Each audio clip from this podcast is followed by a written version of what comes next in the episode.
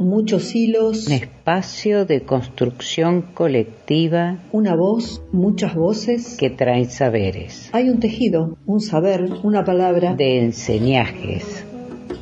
Y queremos que el ovillo empiece a rodar. Somos un podcast independiente que teje, canta, cuenta historias de mujeres por mujeres. Soy Lili Rodríguez. Soy Fabi Cano. Soy Marcela Blanco y juntas, hacemos, las tejenderas. Podés escucharnos y seguirnos en Las Tejenderas Podcast por nuestras páginas de Facebook, Instagram, YouTube, Spotify y Google Podcast.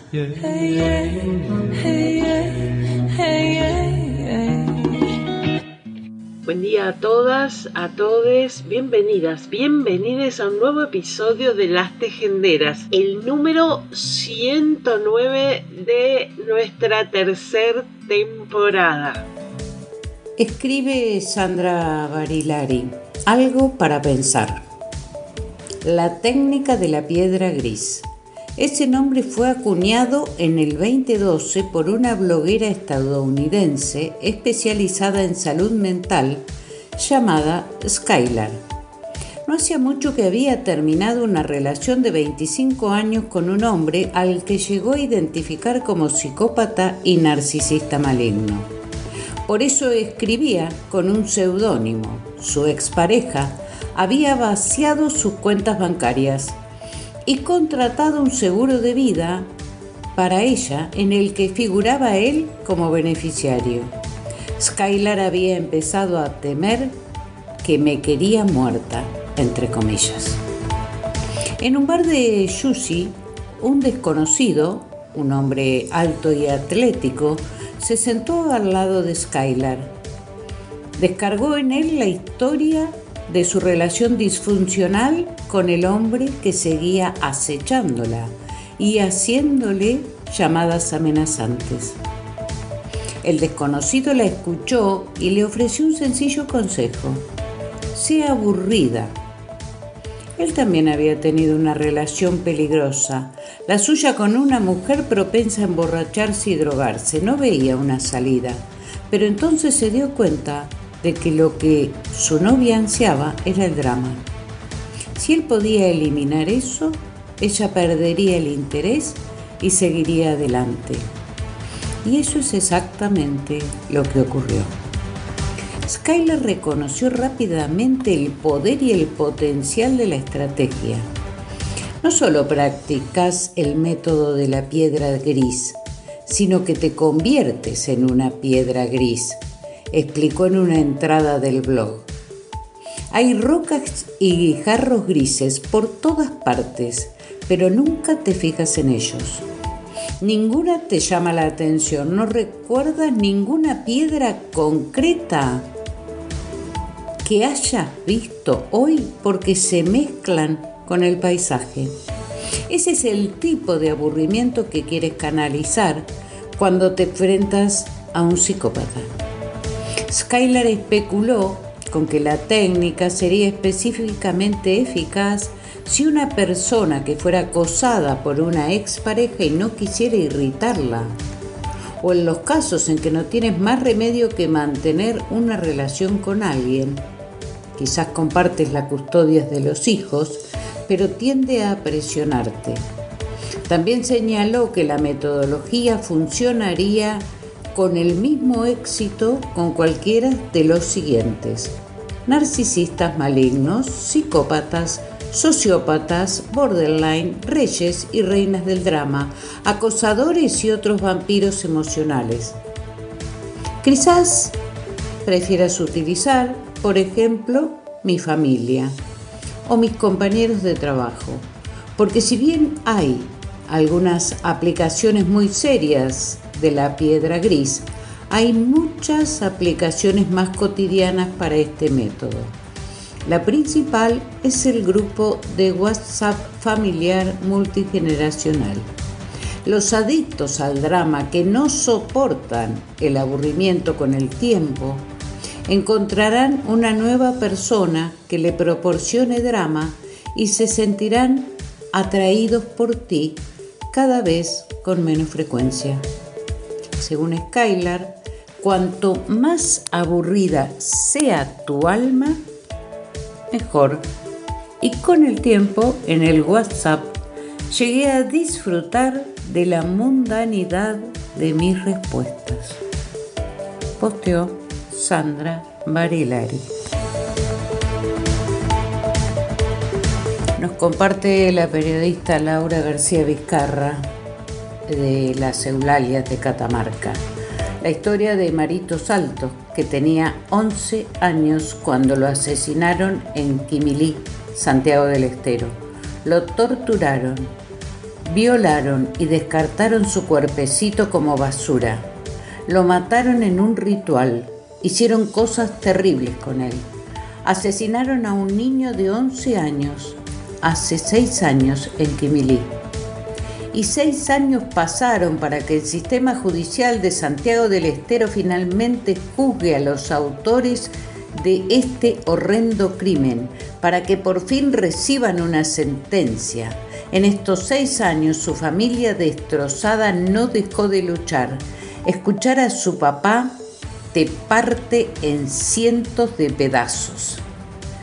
Eh, estos culpables son responsables de la trágica muerte, el sistema judicial de las múltiples dilaciones y la revictimización de su familia.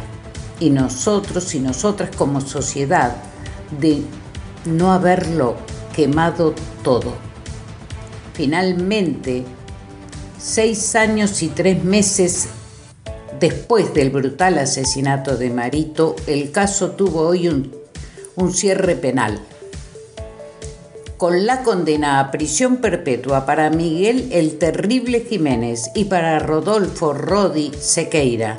Así lo dictaminó el tribunal conformado por Alfredo Pérez Gallardo, Daniela Campos Nitinger y Luis Domínguez. En tanto, el tribunal sentenció a Ramón Rodríguez a cumplir con la pena de 11 años de prisión, mientras que para María Eugenia Montes Ramón Ocaranza y Pablo Ramírez se dictaminó tres años de cárcel. Diferente fue la sentencia para Daniel Chicho Sosa, quien fue absuelto del caso por el beneficio a la duda. Marito presente siempre. Abrazamos a su familia. Y aquí por nuestro país, una buena en Catamarca. Una buena en Catamarca. Elevaron a juicio la causa por abuso sexual contra José Alperovich. Realmente, como dicen las compañeras, un día feminista.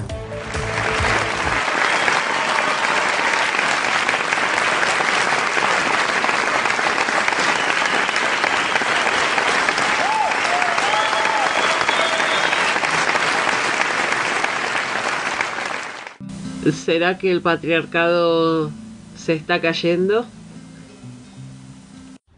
بخوین سر بو که پیازیلانه رابو بویدی مشادیلانه بخمر و روشا زکه القانه دنگی قلیشاتش کردستانه بخوین سر بو Kebya zilali Rabu bu edi meşya dilali Bixem nurevşa zeke alkani Dengi qilişa teş kurdistani Bistanek sorbu jirengi xwini Hunji kelya bu jdebi birini. Evji qirina besi muzini. Vancud kişandın berdane jini. Bistanek sorbu بو جرنگ خوینه خویجی کلیا بوش دبه برینه او جی قرینا بسه موزینه وانجود کشاندن بردانه جینه Nudem Durak es una cantante kurda, música folclórica y presa política del norte de Kurdistán. En 2015 fue detenida y condenada a 10 años y medio de prisión por cantar canciones políticas kurdas, consideradas como prueba de ser miembro de una organización terrorista. Sigue el artículo de página 12. Las mujeres son asesinadas sistemáticamente en el sistema de dominación masculina en todo el mundo. Mientras este estado de guerra no declarado está ocurriendo en todo el mundo, las masacres de mujeres en nuestro territorio Kurdistán no se detiene. En las cuatro partes de Kurdistán, en los estados colonialistas, quieren debilitar e intimidar a la sociedad con sus políticas feminicidas. En el norte de Kurdistán, la agresión sexual, la violación, el asesinato y la inducción violenta de mujeres a ser parte de las redes de narcotráfico y prostitución son parte de una estrategia más amplia llevada adelante por el Estado como una política de guerra especial. Melik Yazar, representante del movimiento de mujeres de Kurdistán, en comunicación con la 12, asegura que Gina Amini fue torturada hasta la muerte por la policía moral iraní. Este hecho pone de manifiesto una vez más las políticas misóginas del Estado iraní. Aún hoy, en pleno siglo XXI en Irán se dan femicidios y matrimonios infantiles ante los ojos de todo el mundo. Esta es una expresión del patriarcado. Las mujeres siempre han resistido al patriarcado y a las políticas que las ignoran y legitiman legalmente los feminicidios a través de la ley islámica.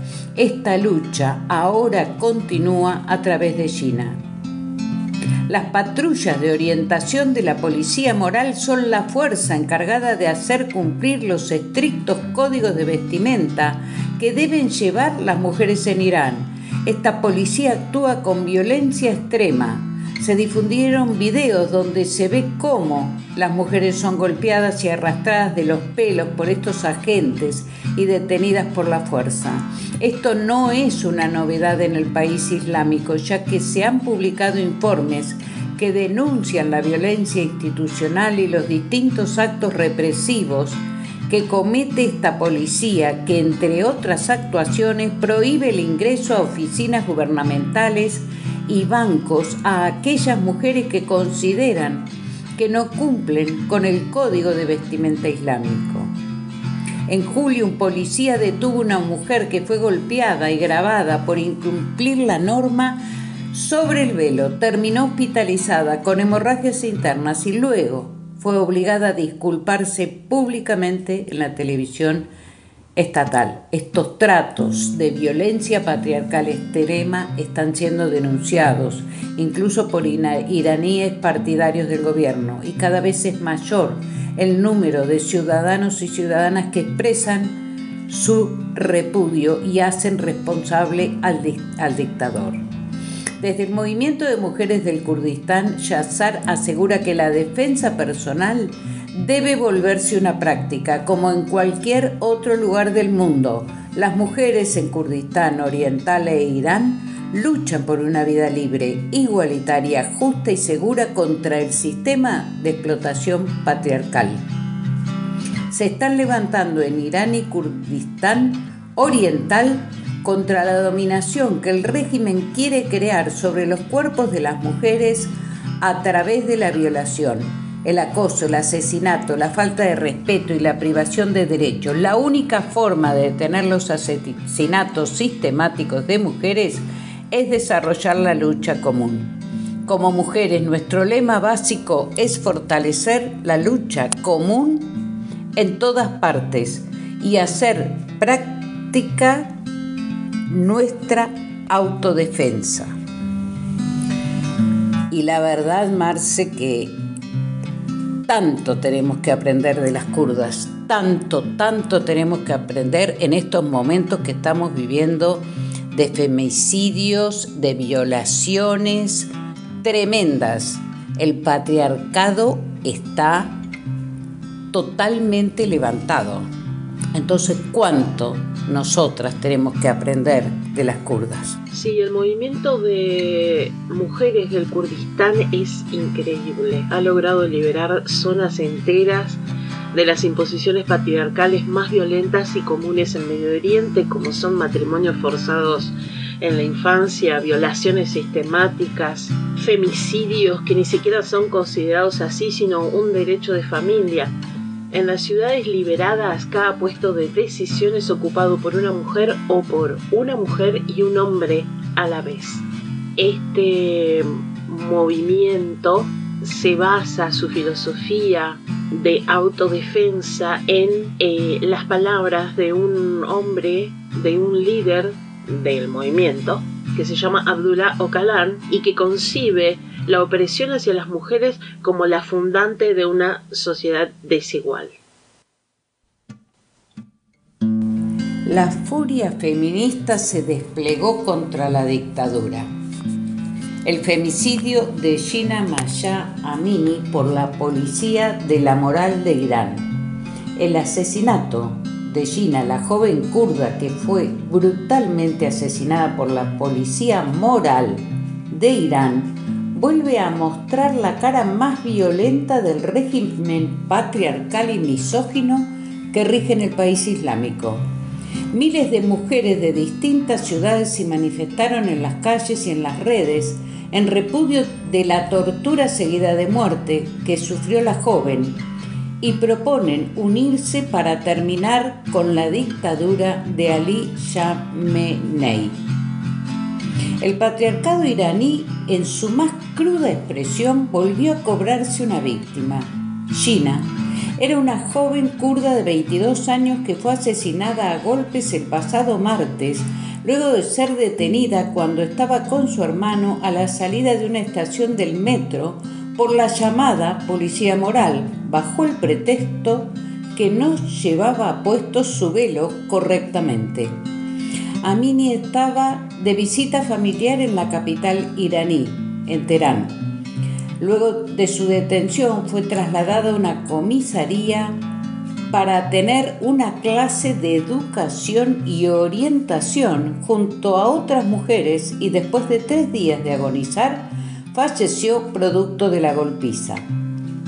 Hay testigos presenciales que aseguran que Amini fue golpeada dentro de una camioneta de la policía durante su detención. Su hermano permaneció dos horas en la puerta de la comisaría hasta que se enteró que había sido trasladada a un hospital. Mientras estuvo allí, escuchó gritos y otras personas que salieron del lugar aseguraron que habían matado a alguien. La versión de la fuerza sostiene, por supuesto, que falleció de un paro cardíaco. Sin embargo, la familia de Amini aseguró que nunca tuvo problemas cardíacos y que su cuerpo tenía golpes unas horas después del arresto, fue trasladada a un hospital donde permaneció en estado de coma hasta el viernes que falleció. Durante el fin de semana cientos de personas fueron al entierro, al grito de muerte al dictador, refiriéndose al líder actual de la revolución islámica en Irán. Las protestas y manifestaciones en reclamo de justicia por Amini comenzaron a replicarse en Teherán y otras ciudades del país, donde manifestantes destruyeron pancartas con el rostro del, líder del régimen iraní. La organización kurda de derechos humanos, Henwau, informó que durante la represión de, las manifestaciones, que comenzaron el sábado, al menos 75 personas resultaron heridas, algunas de ellas de gravedad, y cuatro manifestantes asesinados. Pero lo que cobró mayor protagonismo fue la furia y el dolor de miles de mujeres que comenzaron a expresarse en las calles y en las redes sociales, cortando su cabello y quemando el velo en protesta por el asesinato de la, de la joven están rebelándose contra la dictadura patriarcal que las reduce a ciudadanas sin derechos. Miles de mujeres protestaron quitándose el velo mientras gritaban muerte al dictador. En un comunicado de la comunidad de mujeres del Kurdistán, aseguran que el asesinato de Amini no es un caso aislado, sino que es parte de una masacre sistemática de mujeres que se da en el país. Las políticas de los estados fascistas misóginos que tienen su caldo de cultivo en el sexismo, el fanatismo religioso, el sectarismo, el nacionalismo y la dominación en todas sus formas continúan masacrando a las mujeres y sometiéndolas al disciplinamiento a través de la explotación y la expulsión de sus hogares, negándoles el acceso a trabajos y condiciones de vida dignas.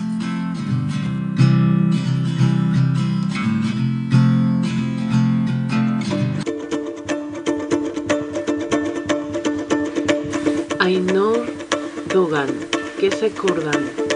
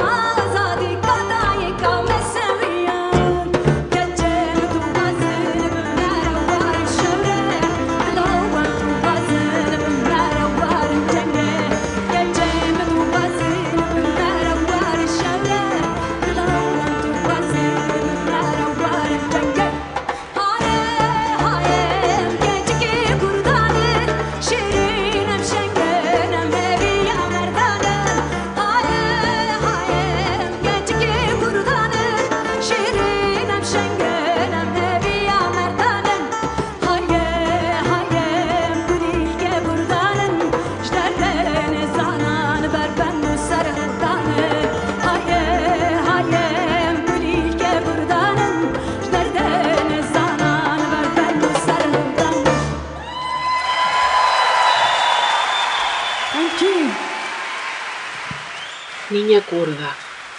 Chicas, miren la rueda del mundo, penurias unidas a nosotras. Las mujeres leen mucho, ahora la pluma ha reemplazado la espada.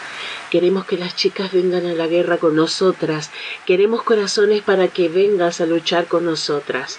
¡Ey, ey! Somos chicas kurdas.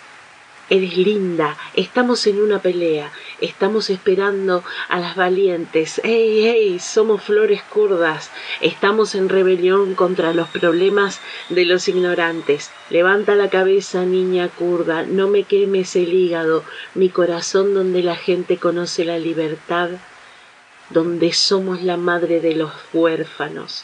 Queremos que las chicas vengan a la guerra con nosotras. Queremos corazones para que vengas a luchar con nosotras.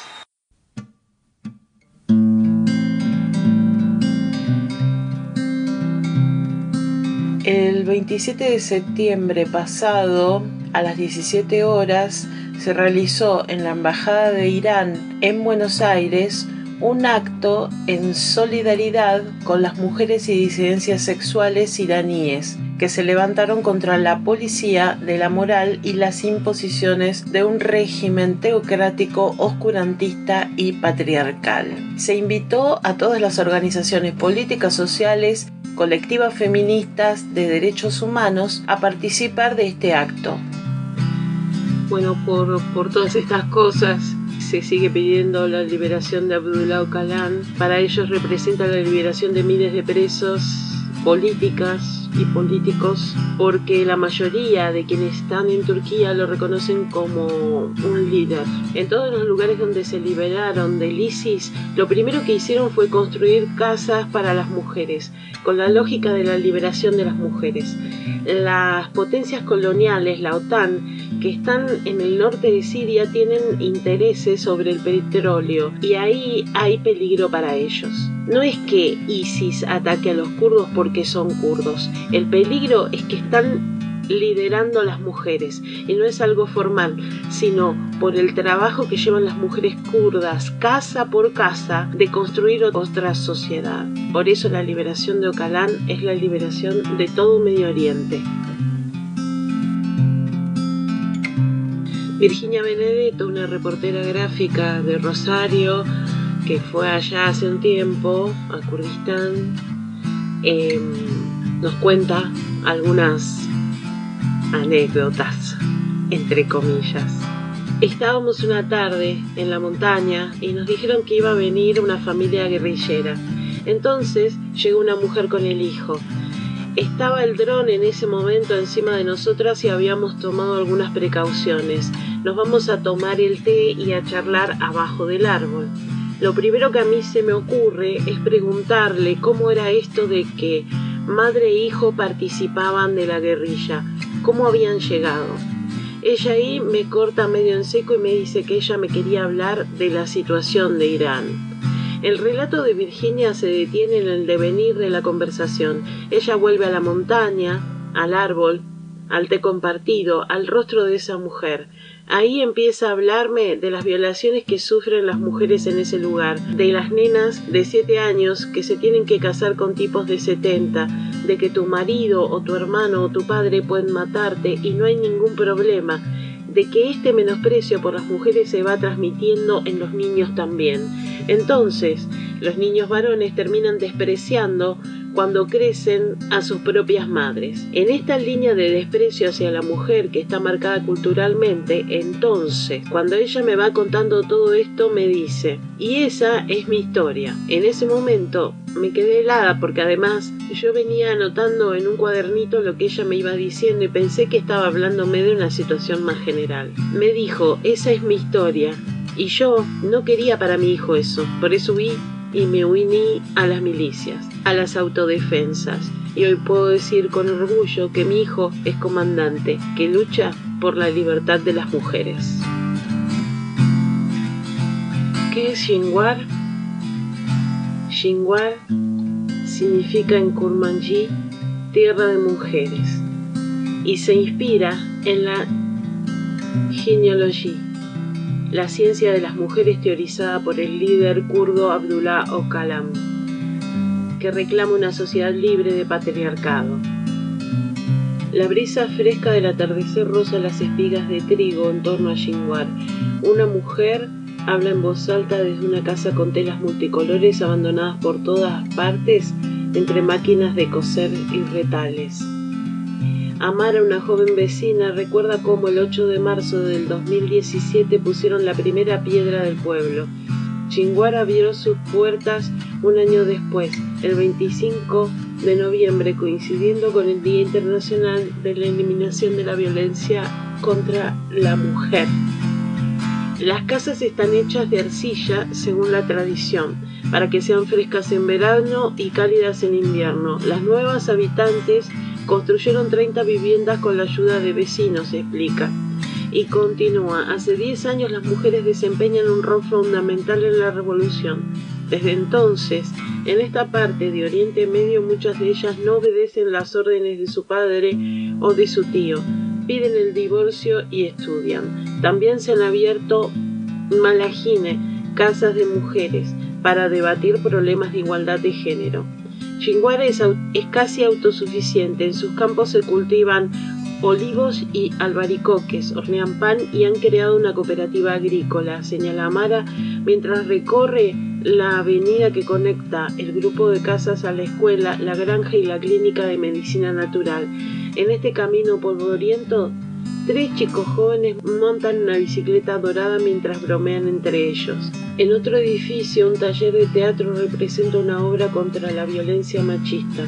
La libertad pertenece a las mujeres, pero en algunas familias no existe. Si están unidas, las mujeres son más fuertes que los hombres. Recita una joven frente a un muro cubierto con los rostros de combatientes que cayeron en los enfrentamientos contra el Estado Islámico y Turquía. En Shinwar convivimos con otras mujeres kurdas, árabes, yaziríes, la lucha de las kurdas que comprenden la opresión de sus hermanas tienen que ver con la libertad de todas las mujeres del mundo.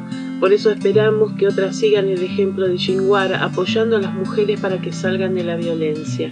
Añade Amara, en este lugar estamos librando la misma batalla que el pueblo kurdo emprende desde hace más de 50 años por su libertad. Afirma Rota que se sienta junto a Lucy una perrita. Si a partir de Xinguar pueden hacer una ciudad de mujeres en todas partes, entonces el patriarcado puede ser derrotado y este modelo puede extenderse a otros sitios, haciendo del mundo un planeta de paz y hermandad.